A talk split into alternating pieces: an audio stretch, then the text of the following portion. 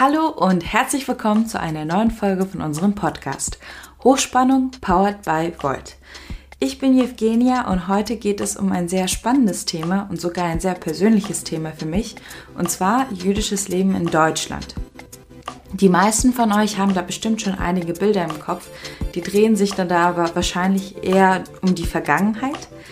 Wie genau die jüdische Lebensrealität in Deutschland heutzutage aussieht, inwiefern diese politisch ist und wie genau die Politik was zum Positiven ändern könnte, das haben Sarah und ich mit unseren zwei Gästen heute besprochen.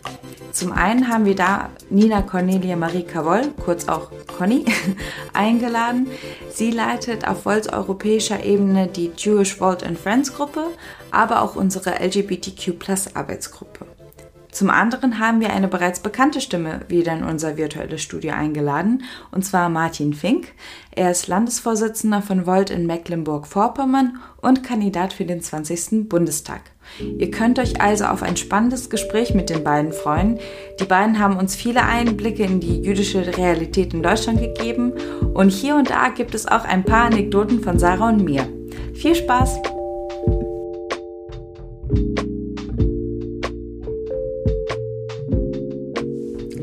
Hallo zusammen, wir freuen uns heute euch begrüßen zu dürfen. Ähm, aber ich will gar nicht vorwegnehmen, mit wem wir sprechen. Deshalb die Frage direkt an euch zwei. Würdet ihr euch bitte kurz vorstellen? Können wir gerne machen. Äh, also Conny hier, äh, ich wohne in Berlin, äh, ich bin jüdisch und äh, ich bin bei Volt. und äh, da mache ich äh, diverse Sachen, unter anderem bin ich Kandidatin für den Deutschen Bundestag in diesem Wahljahr. Ähm, ich ähm, äh, leite auch die Gruppe mit einem äh, Kollegen äh, hier zusammen, äh, Jules Volt and Friends. Also wir machen uns auf europäischer Ebene bei Volt äh, dafür stark, äh, dass äh, quasi äh, Jüdinnen innerhalb der Partei von uns gehört werden. Äh, und ich bin auch in der LGBT-Gruppe bei uns. Ähm, ja, und dann ist da noch Martin, RF Torf.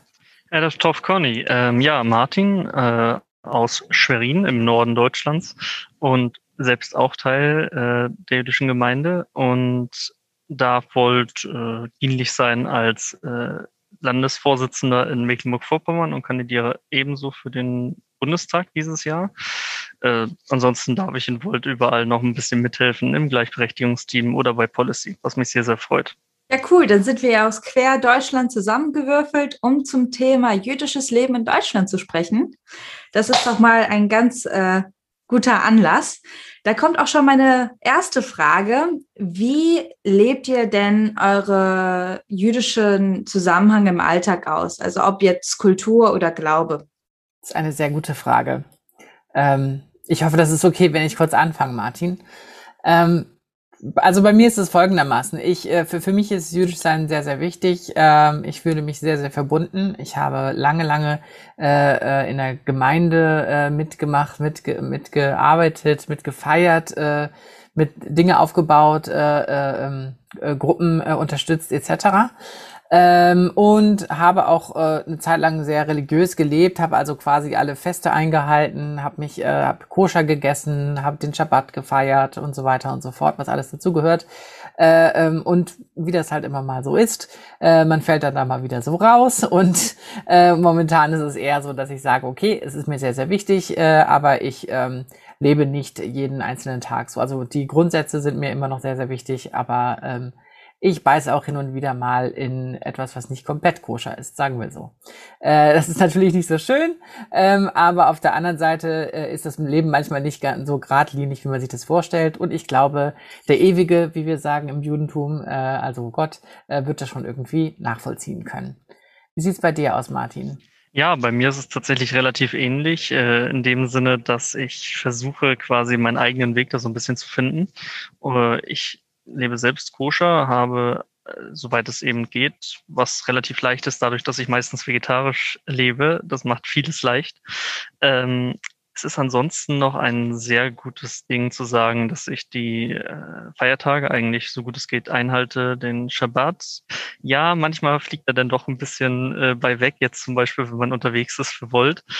Äh, allerdings auch das natürlich, es gehört zur Woche dazu, allein um auch selbst ein bisschen runterzukommen und selbst auch wieder ähm, Kraft zu tanken, denn eben für die nächste Woche, das hilft sehr, sehr viel, so dass ich das eben auch eigentlich alltäglich im Alltag mit einfließen lassen möchte und das eigentlich auch von Zeit zu Zeit mal stärker tue, so wie halt die emotionale Lage halt auch ist. Ne? Jeder Mensch hat immer wieder unterschiedliche Momente und genauso lebt man dann auch eine Religion. Ja, also mir geht's da auch total ähnlich. Lustig, dass wir da die ähnlichen Erfahrungen gemacht haben.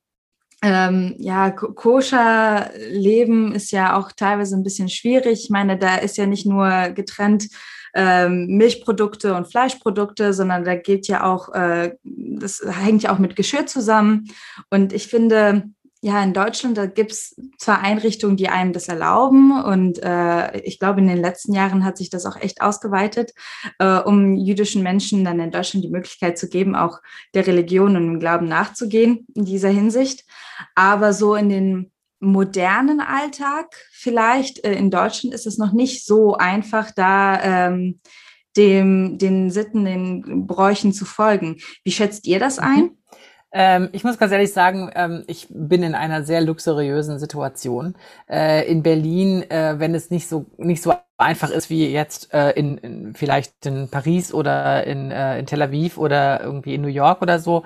Nichtsdestotrotz äh, muss man sagen, dass gerade hier in so einer großen Stadt äh, ganz viele Möglichkeiten da sind. Ähm, also deutlich mehr als im Rest äh, von, äh, von Deutschland, würde ich jetzt einfach mal blöde behaupten. Äh, ich weiß, dass in München äh, auch relativ, äh, also auch eine Handvoll ähm, äh, koschere Restaurants da sind. Aber in Berlin ist das schon echt viel. Und es gibt natürlich auch viele Lebensmittel. Also wenn man, es gibt so eine, so eine App, die man sich runterladen kann. Äh, ich glaube, ist das koscher oder was ist koscher heißt die. Äh, und da sieht man dann quasi, okay, äh, die und die Produkte von der Firma XYZ, ich will jetzt keinen Namen nennen, äh, hat halt quasi dieses Koscher-Zertifikat und dann kann man die halt kaufen. Also man läuft quasi durch den Supermarkt mit so einem, äh, mit so einer App äh, und, äh, und, und weiß dann, ah, die Marmelade, die ist drin, äh, die Eissorte, die kann ich kaufen, kein Problem. Und natürlich äh, bei, bei, äh, bei frischen Lebensmitteln ist es, äh, ist es nochmal eine andere Geschichte. Es gibt natürlich aber auch äh, Koscher-Märkte hier. Ähm, ich glaube, es sind mittlerweile drei oder sogar vier äh, und das macht es natürlich deutlich einfacher. Äh, klar, es sind nur vier. Äh, also es ist jetzt nicht super einfach. Man muss, man ist dann halt eingeschossen auf die paar Orte, wo das geht.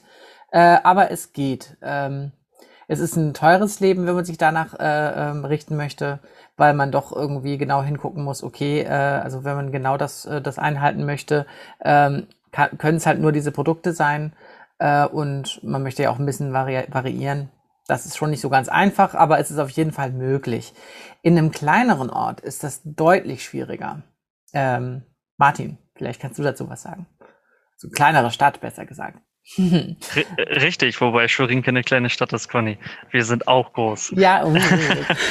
Nein, aber du hast schon recht. Es ist so, die Infrastruktur ist natürlich wesentlich schlechter gegeben in der, in der Gesamtheit.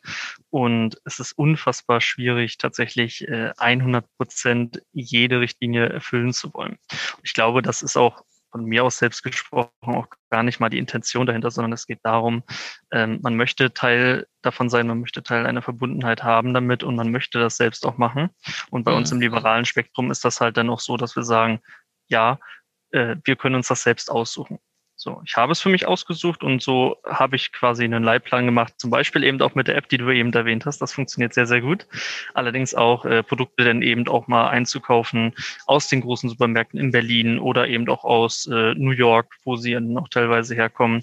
Das macht dann auch nachher sehr, sehr viel leichter. Und ja, dementsprechend muss man so ein bisschen seinen Alltag gestalten, aber auch das ist möglich. Und eine andere, ein anderer Aspekt äh, vom jüdischen Leben ist natürlich auch äh, äh die Synagoge zum Beispiel. Ne? Also wenn man gläubig ist, äh, äh, muss man ja ähm, sich doch dort öfter aufhalten. Also rein theoretisch geht man da täglich hin, um dort zu beten. Ähm, man kann das auch zu Hause tun, aber man sollte das mit einer Gemeinde zusammen tun, äh, wenn man religiös ist. Äh, und wenn die Synagogen das anbieten, dann ist es ja eigentlich auch total toll. Und dann hat man wirklich einen täglichen, äh, ähm, eine tägliche Berührung mit der Gemeinde und sieht sich und spricht sich und so. Und selbst wenn es halt nur irgendwie für eine halbe, dreiviertel Stunde ist und man dann wieder zurückgeht äh, an die Arbeit oder nach Hause zur Familie oder äh, also oder, oder quasi dann nochmal ausgeht oder so. Das ist äh, alles schon auch eine äh, ne, ne tolle Möglichkeit in, in Städten, wo halt irgendwie mindestens eine Synagoge da ist. Ähm, aber auch das ist natürlich nicht überall gegeben. Und äh, schön ist natürlich, dass wir in Deutschland wieder sehr viele äh, ganz toll renovierte, wunderschöne Synagogen stehen haben. Ähm, das Problem ist eher, dass, äh, dass sich zu wenig Leute dorthin trauen oder zu wenig Leute den Bezug haben, besser gesagt, äh, um dorthin zu gehen. Äh, man muss nicht streng religiös sein, um in eine Synagoge zu gehen. Sollte man vielleicht dazu sagen.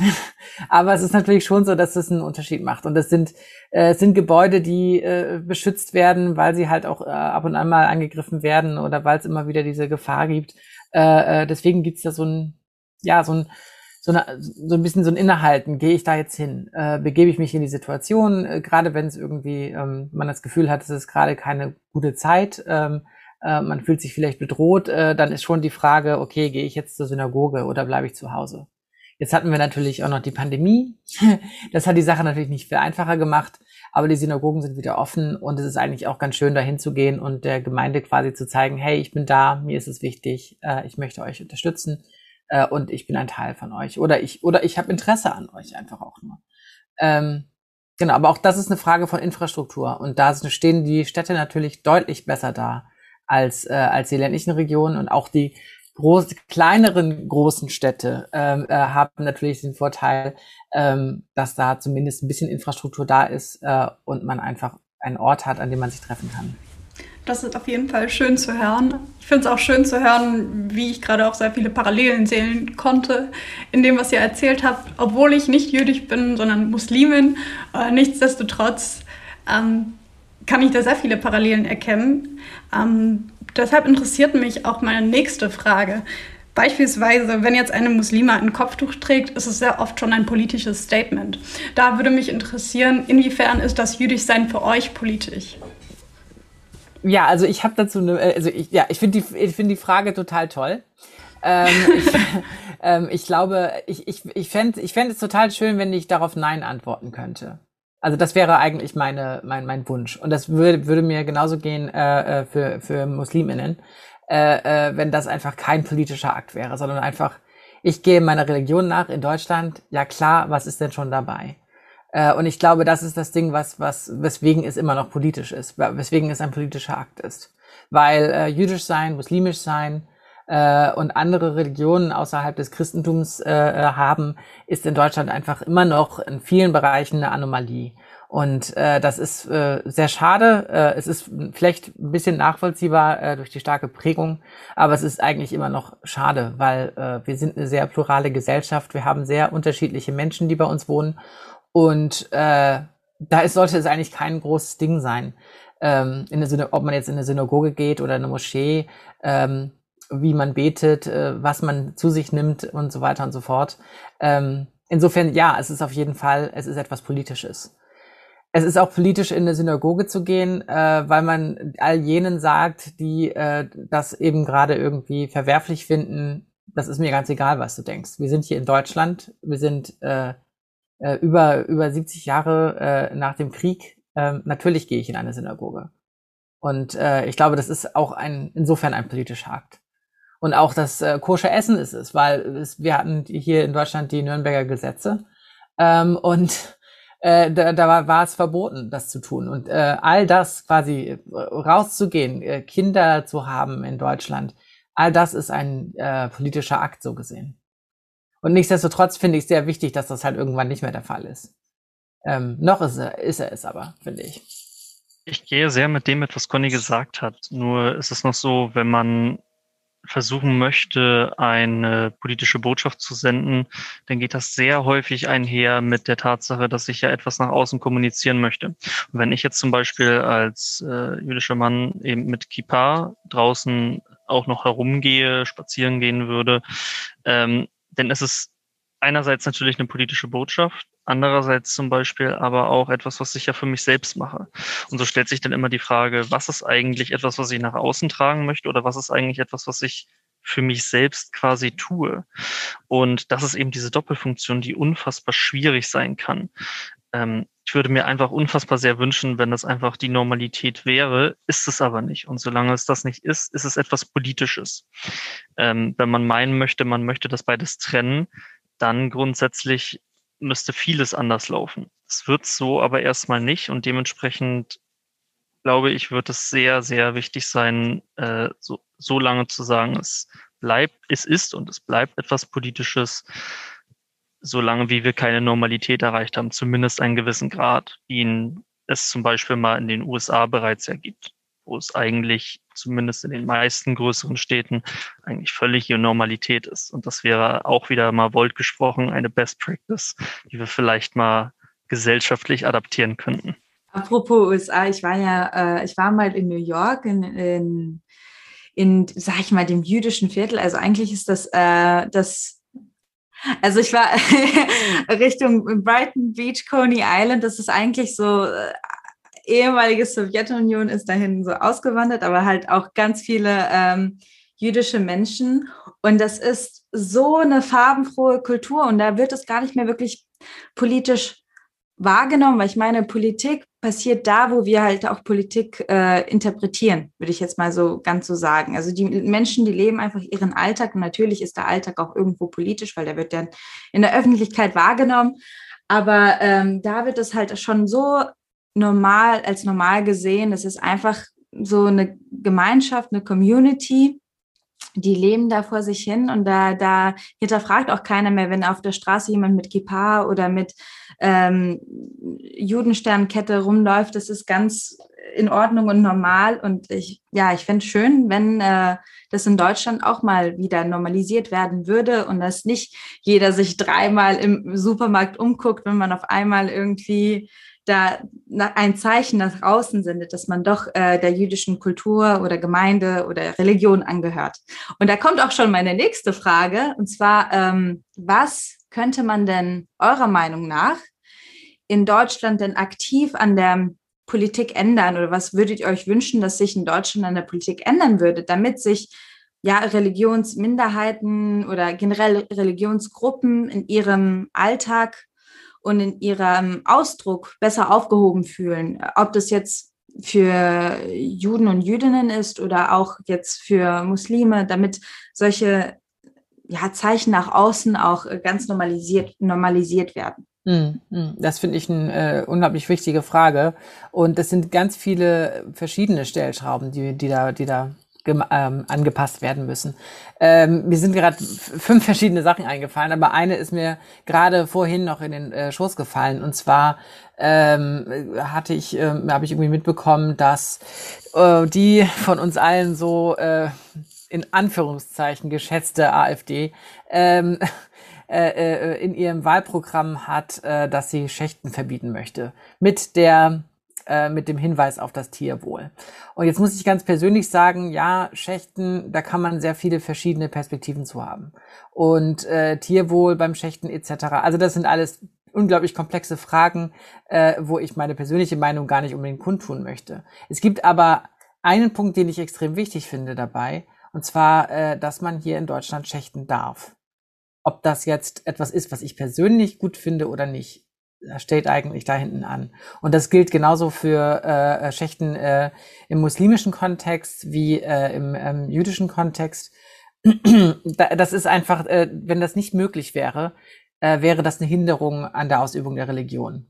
Und das für mich wäre ein, äh, ein Punkt, den wir überschreiten würden, der einen äh, wirklich schwierigen Schritt nach hinten bedeuten würde.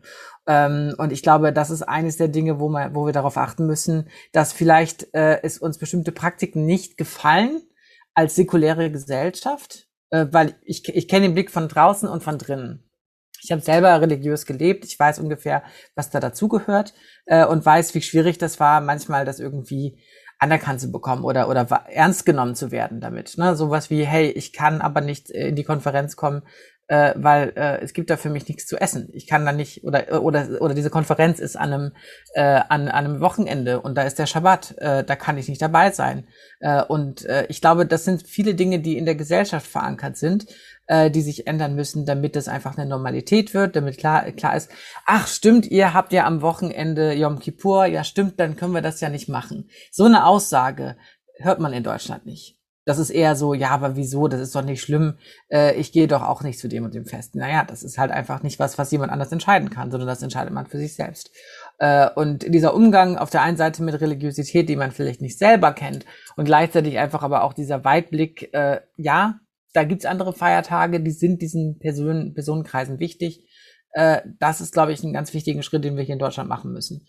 Und uns auch bewusst sein, ähm, welche Bereiche quasi ähm, zur Ausübung der Religion wichtig sind. Ähm, und das mag äh, uns, ähm, sagen wir mal, in, in Berlin Mitte manchmal missfallen, äh, wie das quasi ausge, aus, ausgelegt wird oder, oder ausgelebt wird. Und trotzdem äh, müssen wir an der Stelle tolerant sein und äh, das zulassen und dafür die Räume schaffen und das ähm, annehmen. Und ich glaube, das ist so ein, eines der Punkte, die wir in der Gesellschaft tun müssen. Politisch gebe ich jetzt an Martin. Ja, politisch gibt es einiges zu tun. Ich glaube, das Wichtigste, was man erkennen muss, ist bei je bei allen Communities, die eine Minderheit darstellen in einer Mehrheitsgesellschaft, ist das Allerwichtigste natürlich zuhören. Und das muss auch die Politik tun. Sie muss proaktiv versuchen, auf die Probleme der einzelnen Gemeinschaften einzugehen. Sie muss in der Lage sein zu erkennen, es gibt Probleme, die sie so vielleicht gar nicht auf dem Schirm haben, die aber definitiv mit einhergehen. Das, was Conny gesagt hat mit dem Schächten, ist ein sehr gutes Beispiel, denn was quasi Step 2 ist zu dem, was die AfD dort fordert, sehen wir zum Beispiel bereits in Belgien, wo es jetzt verboten wurde in der Region Flandern. So, das heißt also, wir setzen uns dem Risiko aus, dass Teile der jüdischen Gemeinschaft in Europa schlicht und ergreifend einfach nicht mehr leben können. Und das ist eine Gefahr, weil wir quasi gesetzlich eine Hürde aufbauen würden, die so nicht tolerierbar ist. Die Politik muss versuchen und sollte viel stärker versuchen, von den Lippenbekenntnissen, die leider immer wieder nur fallen, wegzukommen und aktiv auch wirklich Teil daran zu sehen, die Lebensrealität der jüdischen Menschen in Deutschland und Europa zu verbessern. Aktiv meint zum Beispiel Sicherheitsmaßnahmen vor Vorfällen zu treffen. Es meint, Fragen von äh, Friedhöfen, die jetzt aufgekommen sind, zum Beispiel in Magdeburg, wo eben Bestattungen für jüdische Menschen nicht möglich gewesen sind aufgrund von einer Kostenfrage, eben vorab zu klären. Das sind Fragen davon wie die Verfügbarkeit von äh, von Ausbildungsstätten für Rabbiner und Rabbinerinnen auch in Deutschland, die es zum Glück gibt, auch noch definitiv zu stärken. Es gibt Systeme, wo auch der Staat dort teilhaben kann und wo der Staat unterstützen kann, wenn auch natürlich nicht vollständig alles selbst gestalten kann. Und wenn man das Ganze proaktiv gestalten würde, statt immer nur darauf zu reagieren, wenn etwas passiert, meistens etwas Schlechtes, das wäre viel schöner. Wir haben das zum Beispiel gesehen in dem Sinne, dass jetzt etwas Schönes passiert ist. Und zwar gibt es seit 100 Jahren endlich mal wieder ein Militärrabbinat in der, in einer deutschen Streitmacht. Etwas, etwas, ja, bewundernswertes, das muss man wirklich sagen. Aber diesen Spirit, diesen Geist müsste man noch viel stärker intensivieren. Genau, ne, das ist äh, genau das, was Martin gerade gesagt hat, äh, wollte ich nur mal kurz unterstreichen. Also auch mit diesem Militärrabbinat, da fragt man sich, hä, wieso, äh, äh, was soll das denn in der deutschen Armee, einen Rabbiner zu haben oder Rabbinerin zu haben? Aber das ist ein ganz wichtiger Punkt, weil es gibt natürlich in den, äh, in, äh, in, äh, bei der Bundeswehr äh, und äh, die haben bisher jetzt niemanden gehabt, äh, mit dem sie reden können. Äh, mit dem sie über, über Fragen, äh, wichtige Fragen des Lebens äh, und, und Problemen, mit denen sie konfrontiert sind, äh, reden können. Und das macht einen riesen Unterschied. Und das, das ist nicht nur im, in der Bundeswehr so, sondern äh, das gilt auch für äh, Polizei, Feuerwehr etc. Also äh, diese Art von Seelsorge fehlt halt einfach. Ähm, natürlich äh, äh, kann das vielleicht nicht an jeder Stelle sofort passieren, aber diese Notwendigkeit oder das Verständnis, dass hier nicht einfach äh, one size fits all äh, benutzt werden kann, ähm, äh, sondern dass es äh, Menschen unterschiedlicher Religionen und unterschiedlicher Lebenspraktiken gibt, die dann halt auch einfach beachtet werden müssen, ist, glaube ich, etwas, was die Politik bisher so ein bisschen vernachlässigt hat, weil es immer noch als exotisch abgetan wird. Und ich glaube, das, das muss sich halt auch ändern. Und ich glaube, das äh, kann man auch tatsächlich so übertragen äh, für äh, Musliminnen wo ich da noch äh, meinen einen Punkt hinzufügen würde. Ich würde mir halt auch, auch wünschen, dass die deutsche Politik vielleicht mehr auf die gegenwärtige Realität äh, vom jüdischen Leben in Deutschland schauen würde, als immer vielleicht mit einem Blick auf die Vergangenheit äh, darüber zu sprechen und äh, das auch so in die Klassenräume zu tragen. Versteht mich nicht falsch. Natürlich ist ähm, Aufarbeitung der Vergangenheit sehr wichtig, aber momentan ähm, gibt es halt reale, ja, kleine Probleme, die auftauchen im Alltag und die werden übergangen oder nicht gesehen, einfach weil ähm, ja, andere, andere Stimmen lauter sind Und da würde ich mir wirklich wünschen, dass man ähm, ja gegenwartsorientiert handelt, als äh, äh, wirklich mit dem Blick in die Vergangenheit dann drüber zu sprechen. Ja. Und genau das. genau, sag, sag du, du hast genau das gesagt, da will ich nicht rein. es ist genau das, was wir zum Beispiel ja auch bei uns in Volt genau so umsetzen möchten. Ja. Es geht um die Lebensrealität der jüdischen Menschen in Deutschland. Es geht darum, ganz klar das lebendige jüdische Leben, was wir haben in Deutschland, was wir dieses Jahr auch mit 1700 Jahre Existenz feiern, ganz besonders nochmal, dass wir genau das eben aktiv auch machen. Mhm. Es geht ja darum, dass wir sagen, es gibt aktive Probleme, seien es, was wir vorhin hatten mit der Infrastruktur, ne, von Verfügbarkeit von Lebensmittelgeschäften, von der rechtlichen Frage von Schächtung. Ähm, das sind Lebensrealitäten, die jetzt aktiv da sind. Bedrohungslagen natürlich auch. Man kann auch das Negative nicht ausklammern. Man muss bloß, genau wie du es richtig gesagt hast, die Kombination schaffen von ähm, Vergangenheitsthematik und natürlich die Lehre darüber, was jüdisches Leben in Deutschland oder in deutschsprachigen Regionen, beziehungsweise dann auch die, die dunkelsten Kapitel von Pogromen oder der Shoah ausmacht, bis hin zu dem lebendig existierenden Judentum, was wir heute haben, jetzt hier in Deutschland. Und genau das sollte es sein. Und genau das ist, wofür ich sehr dankbar bin, auch etwas, was Volt massiv mit unterstützt. Mhm. Ich glaube, das, das eine ist halt auch einfach, ähm, wie du schon sagtest, etwas zugespitzt formuliert, äh, die äh, ähm, Faltpapier-Keeper-TrägerInnen, die dann quasi äh, bei Feierlichkeiten etc., bei Trau Trauerfeiern etc. da sind und große Reden schwingen. Und am Ende des Tages äh, ist es aber so, dass sich eigentlich nichts ändert und dass der Alltagsantisemitismus äh, äh, und genauso wie der Alltagsrassismus quasi einfach so ein bisschen so beiseite gelegt werden und so, ja, ja, naja ist ja bestimmt nicht so schlimm, äh, wie das immer beschrieben wird. Aber es ist so schlimm und es führt dazu, dass, äh, dass Menschen auswandern, dass, dass Menschen sich nicht wohlfühlen, dass sie sich nicht äh, zu ihrer Identität, ihrer jüdischen Identität, ihrer vielleicht auch Religion bekennen. Ähm, und das macht einen Unterschied und das macht ähm, Deutschland ärmer. Und ich finde nicht, dass wir das hinnehmen sollten. Ihr habt es beide so ein bisschen angesprochen. Ihr seid ja auch in der jüdischen Gemeinschaft in, intern von Volt aktiv, sonst hätten wir euch ja nicht rausgepickt für das Interview. ähm, was macht, also was kann denn Volt in eurer Meinung nach denn aktiv tun oder hat schon aktiv gemacht, um halt diese Lebensrealität aufzugreifen und ähm, konkrete Probleme zu lösen? Das ist ein äh, super Hinweis. ja, genau. Also natürlich ist es so, wenn wir das nach außen hin fordern, müssen wir das nach innen hin leben. Auf jeden Fall. Wir haben hier äh, bei Volt äh, auf europäischen auf europäischer Ebene eine Gruppe, die nennt sich Jewish Vault and Friends. Und äh, was wir da machen, ist quasi äh, turnusmäßig, gucken wir uns an, okay, was sind denn für Feiertage, die anstehen, für die äh, äh, Jüdinnen bei uns in der Partei, äh, dass wir da was Kleines veranstalten, dass wir zusammenkommen, dass wir so eine kleine Community haben, dass man mit Sorgen und Problemen und Ideen auch zu uns kommen kann und sagen kann, hey, ähm, jetzt kommt doch irgendwie Purim, ein, äh, ein Feiertag, äh, äh, ein jüdischer Feiertag im, im Frühjahr oder im äh, Winter.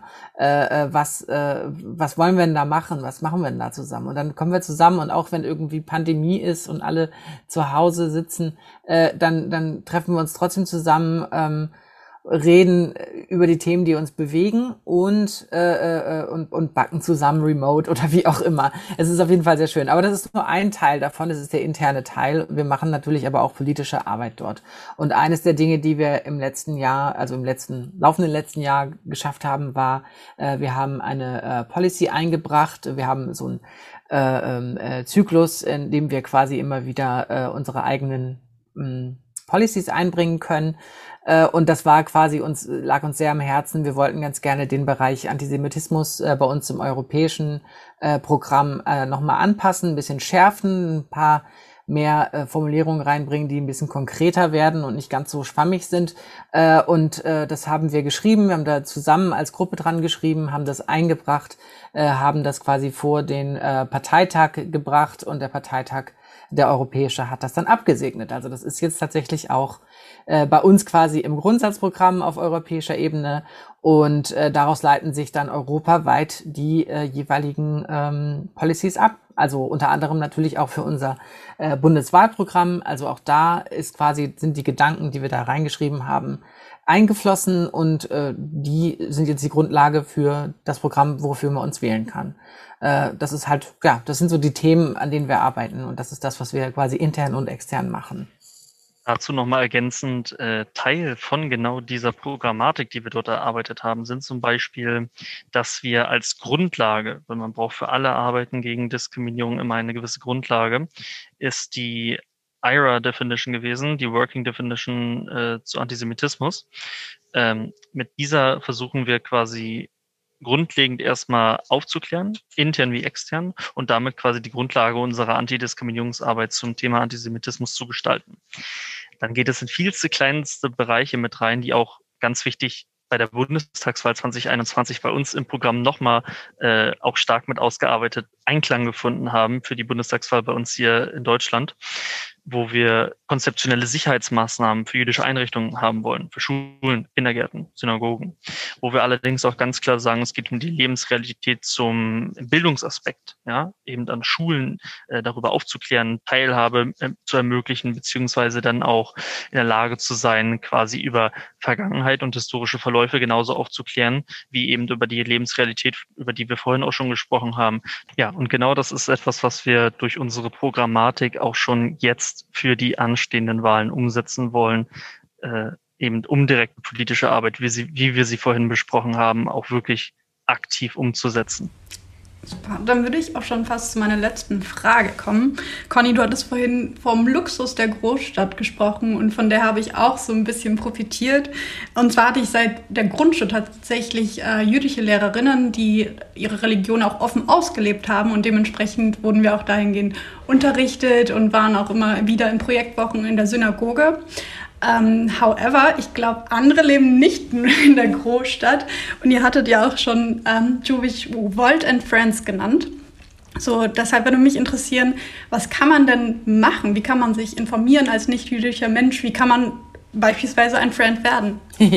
genau, also ich glaube, das ist, ist es äh, insofern ganz einfach, äh, wenn man äh, ehrliches äh, Interesse hat, äh, dann sind äh, die meisten jüdischen Menschen auch einigermaßen aufgeschlossen. Ähm, das heißt also, wenn man ähm, ganz konkrete Fragen hat, wenn man einfach ein bisschen vorsichtig fragt und sich vielleicht in die Lage versetzt, na, wie würde ich das finden, wenn ich das jetzt gefragt werde, äh, dann kann man da auch eigentlich nicht so viel falsch machen. Man kann auch einfach, es gibt ziemlich viel Lesematerial, ganz äh, äh, ganz tolle Bücher zu dem Thema, wo man erstmal so ein bisschen so die, die ganz groben Fragen vielleicht abklopfen kann. Ähm, und natürlich äh, gibt es immer mal wieder die Möglichkeit, äh, äh, zu, zu äh, jüdischen äh, Kulturfesten oder so, mal in der Synagoge reinzugucken und zu sehen, wie sieht das denn aus, was ist denn das Besondere, warum sieht das denn anders aus als eine Kirche oder eine Moschee und so weiter. Also, äh, ne, und da trifft man mit Sicherheit auch auf äh, den, die ein oder andere Jüdin und, äh, und wenn es dann halt irgendwie eine relativ grobe Frage ist, dann glaube ich, wird die auch gerne beantwortet. Äh, man muss dazu sagen, äh, Jüdinnen sind äh, sehr dafür berühmt, sehr viele Fragen zu stellen. Also wahrscheinlich sollte man sich darauf äh, äh, man sollte sich bewusst machen, dass es dann äh, Folgefragen gibt.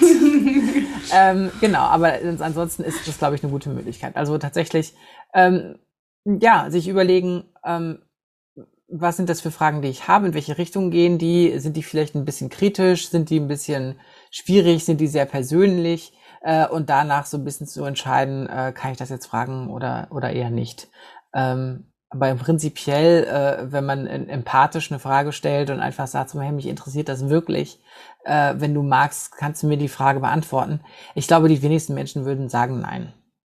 Ja, äh, ich kann wieder nur das meiste super unterstreichen. Ich glaube, der simpelste Fakt ist, wie bei jeder Gemeinschaft, ähm, das ehrliche, aufrechte Zuhören der Leute ist immer der simpelste und erste gute Schritt, um auf Leute zuzugehen. Dadurch entsteht Verständnis und man wird auch ganz schnell merken, dass gerade bei uns in der Community äh, es einfach nur so simpel menschlich ist, so wie in allen anderen auch. Und das merkt man allein daran, dass der wunderbare wöchentliche Klatsch und Tratsch der Leute wieder ausgetauscht wird dann am Schabbat. Und äh, das sorgt immer wieder für, ich glaube, auch so diesen Eisbrecher, der dafür sorgt, dass man die Berührungsängste, die man vielleicht insbesondere mit der jüdischen Gemeinde in, gerade in Deutschland eben haben kann, äh, dass die einfach ganz schnell aufgelöst werden. Das mhm. heißt also, wenn es darum geht zu sagen, ey, ich will mal reinhören, ich will einfach nur mal wissen, was ist das eigentlich, weil ich es sonst wirklich nur aus Schwarz-Weiß-Filmen kenne oder eben aus, äh, ja, eben ein paar Schulklassen. Man kann das lebendige Judentum in Deutschland kennenlernen und miterleben und es ist eine Bereicherung für unser Land und ja, dementsprechend glaube ich, dass wir eigentlich auf einem sehr guten Weg sind, wenn man genau so arbeitet. Sonst vielleicht hätte ich auch noch ein paar Sachen aus der Popkultur. Äh, und zwar einmal gibt's äh, gibt's so eine, ich glaube bei ARD ist das. Das heißt Freitag nach Juice mit Daniel Donskoy. Äh, ist so eine Talkshow, Abendsendung zum zum Schabbat, äh, wo immer ja jüdische Gäste eingeladen sind und dann sprechen die zusammen beim Essen und das ist auch immer relativ sehr entspannt. Äh, vielleicht destigmatisiert das auch ein bisschen so Judentum, jüdische Kultur und so. Das finde ich immer eigentlich ganz äh, nett und sympathisch. Es gibt auch einen Kurzfilm, der heißt äh, Muzzletov Cocktail.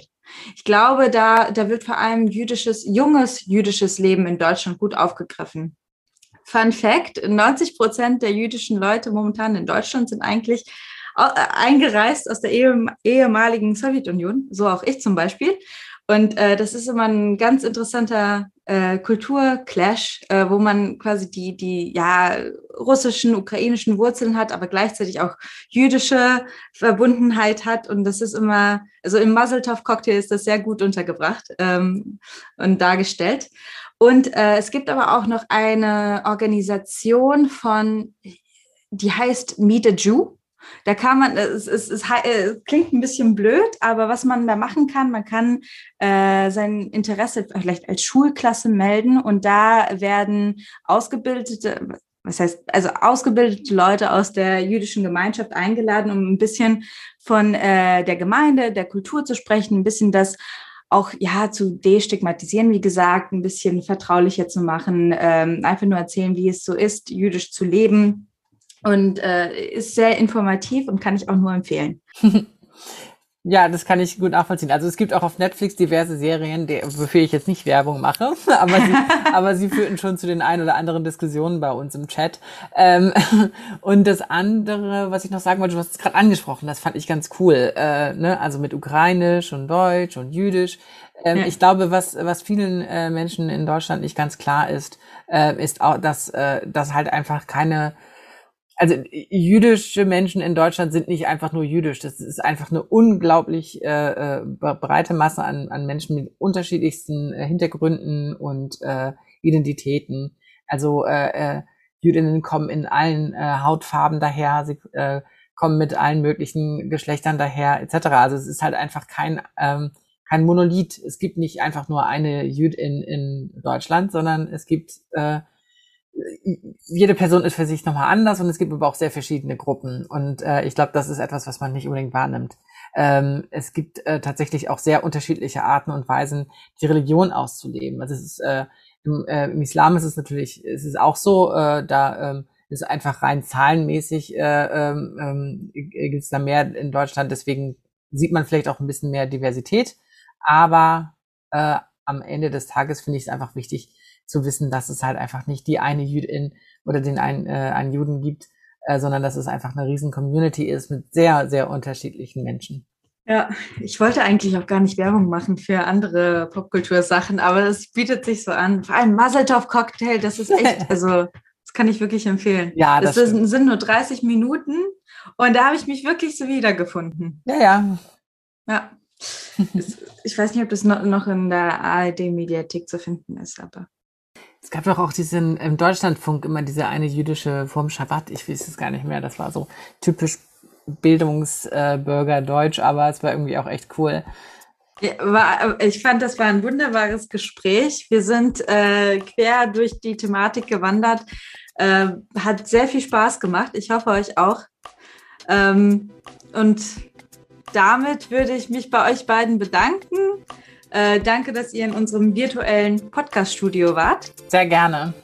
Und ähm, genau. Auch nochmal von mir vielen lieben Dank.